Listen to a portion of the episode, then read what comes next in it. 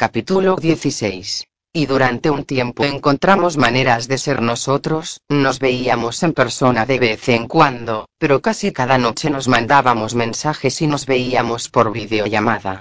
Encontramos la manera de estar en una noria sin hablar de que estábamos en una noria. Algunos días caía más en espirales que otros, pero cambiarme la tirita más o menos funcionaba, y los ejercicios de respiración, las pastillas y todo lo demás más o menos también. Y mi vida seguía.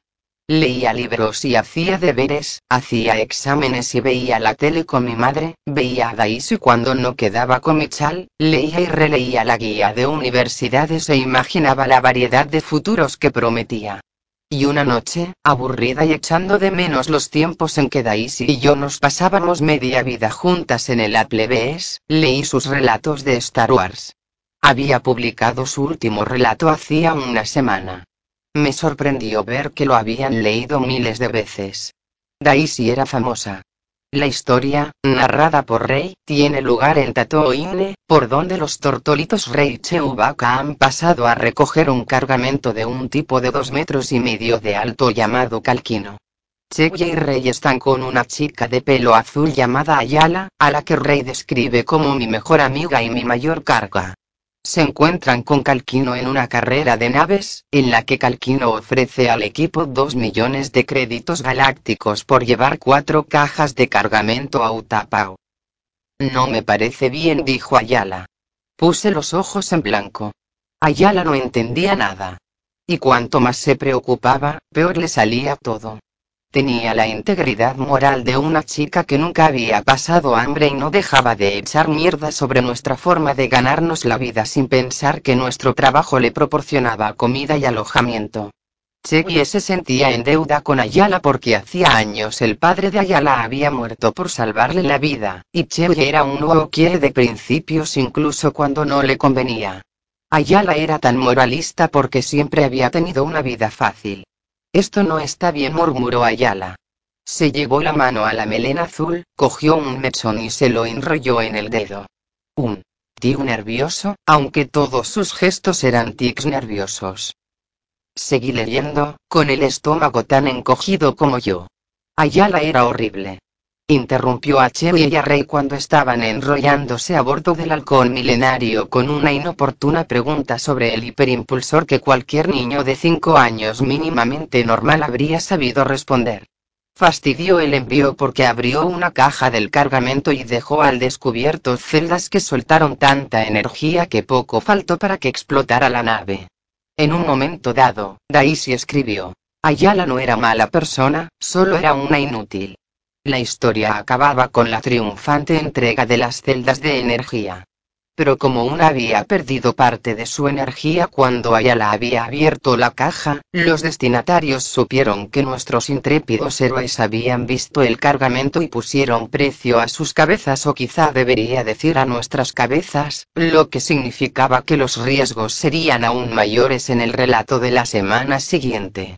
Había decenas de comentarios, el último decía. Me encanta odiar a Ayala. Gracias por haberla vuelto a sacar. Daisy había contestado. Gracias. Gracias por leerlo.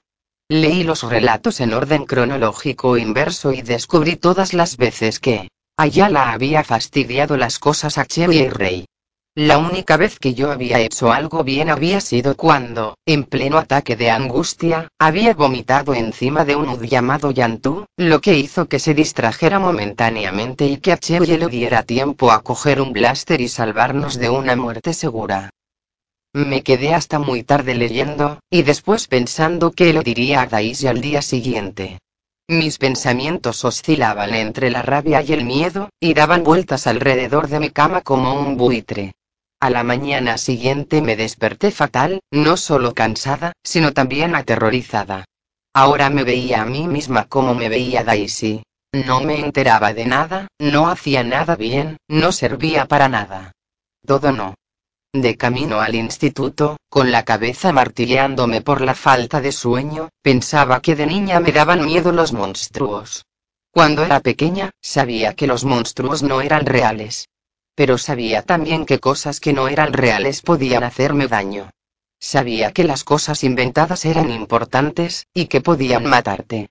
Volví a sentirme así después de haber leído los relatos de Daisy, como si algo invisible viniera por mí. Suponía que al ver a Daisy me cabrearía, pero cuando la vi, sentada en la escalera de delante del instituto, muy abrigada y saludándome con la mano metida en un guante, sentí, bueno, sentí que en realidad me lo merecía. Que Ayala era lo que Daisy tenía que hacer para vivir conmigo. Al acercarme, se levantó. ¿Estás bien, Olmesi? Me preguntó. Asentí. No podía decir nada. Sentía un nudo en la garganta, como si fuera a echarme a llorar. ¿Qué te pasa? Me preguntó. Estoy cansada, nada más le contesté. Olmesi, no te lo tomes a mal, pero parece que acabas de salir de tu trabajo de zombie en una casa encantada y que ahora estás en un aparcamiento intentando conseguir metanfetaminas. Me aseguraré de no tomármelo a mal. Me pasó un brazo por los hombros. Bueno, sigues siendo guapísima, claro. No puedes dejar de ser guapa, Olmesi, por más que lo intentes. Solo digo que necesitas dormir. Cuidarte un poco, ¿sabes? Asentí y me libré de su brazo.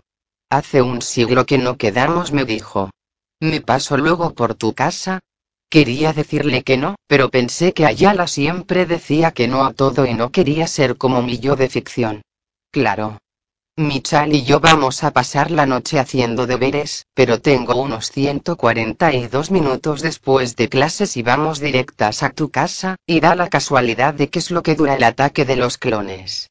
¿Pasar la noche haciendo deberes? Le pregunté. Michal apareció por detrás de mí y dijo. Estamos leyendo el sueño de una noche de verano para la clase de lengua. ¿En serio? ¿Qué pasa? Me dijo Daisy. No es culpa mía que seamos una monada. Pero antes, la espada láser de Yoda en tu casa después de clase. ¿Vale? Vale. Pues nos vemos. Seis horas después estábamos tumbadas en el suelo, apoyadas en cojines, y veíamos a Anakin Skywalker y a Padme enamorándose poco a poco. Daisy creía que el ataque de los clones era la película más infravalorada de Star Wars. Yo pensaba que era una mierda, pero me divertía ver a Daisy viéndola. Movía la boca en todos los diálogos, literalmente. Yo estaba casi todo el rato mirando el móvil, echaba un vistazo a artículos sobre la desaparición de Piquet en busca de cualquier cosa que pudiera relacionarse con corredores o con la boca de corredores.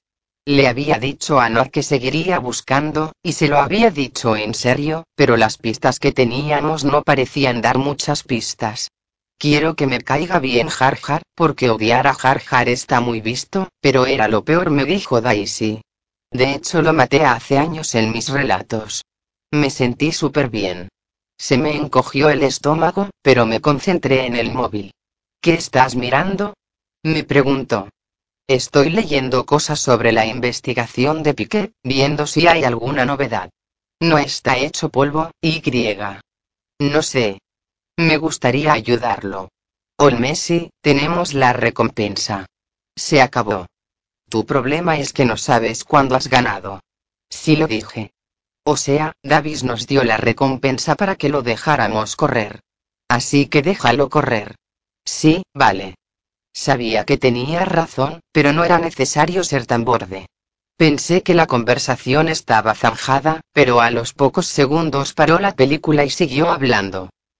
Mira, esto no va a ser una historia en la que la chica pobre se hace rica, se da cuenta de que la verdad es más importante que el dinero y demuestra su heroísmo volviendo a ser una chica pobre, ¿vale?